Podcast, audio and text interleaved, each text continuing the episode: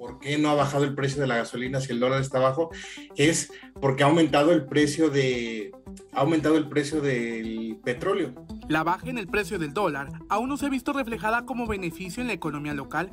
El experto asegura que si bajara de precio el petróleo y el dólar a la par, quizás se observaría un beneficio en el precio de la gasolina aunque baje el dólar, bueno, si, si, vemos aumento en algunas materias primas, un repunte en el precio de, algunos energéticos, eh, pues probablemente sea ese el efecto, ¿no? Aunado a que pues, la demanda interna en México, la gente, los productores, la gente, los la gente que se dedica al comercio, bueno, sigue aumentando los precios por esta expectativa, ¿no? Esta disminución que ha presentado el dólar podría representar un contrapeso a la inflación, pues algunos productos, específicamente los importados, deberían de bajar de precio al consumidor. Algunos, algunos importadores podrían verse beneficiados de este de esta disminución en el dólar.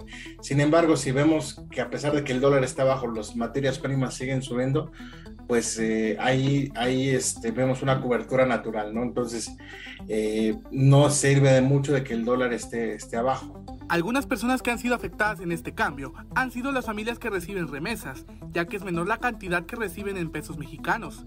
El economista aseguró que esta fuerza del peso posiblemente es temporal.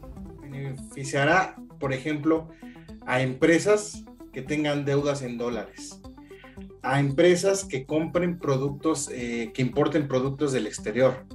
Sí puede haber un beneficio para ellos, sin embargo, también hay eh, los que salen, hay un efecto negativo para los exportadores porque están recibiendo menos dólares. De corto plazo no hay ese efecto que le beneficia al menos al consumidor final. Sin embargo, por ejemplo, algunas empresas, sobre todo las que tienen eh, pasivos, deudas en dólares, pues están viendo beneficiadas. Se espera que el aumento de los costos en los alimentos frene y que la inflación en nuestro país baje.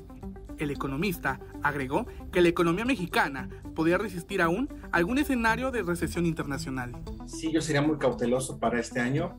Lo que sí podríamos observar y desde mi perspectiva es que ya comenzaría un punto de inflexión la, la inflación. La inflación comenzaría a bajar, pero también comenzaría a bajar porque veríamos menor demanda por parte del consumidor mexicano, un, periodo de ralentización o menor dinamismo económico, ¿no? Entonces, eh, eso es lo que vemos, que sí va a ayudar a la inflación, sin embargo, pues obviamente en el crecimiento económico podría estar mermando.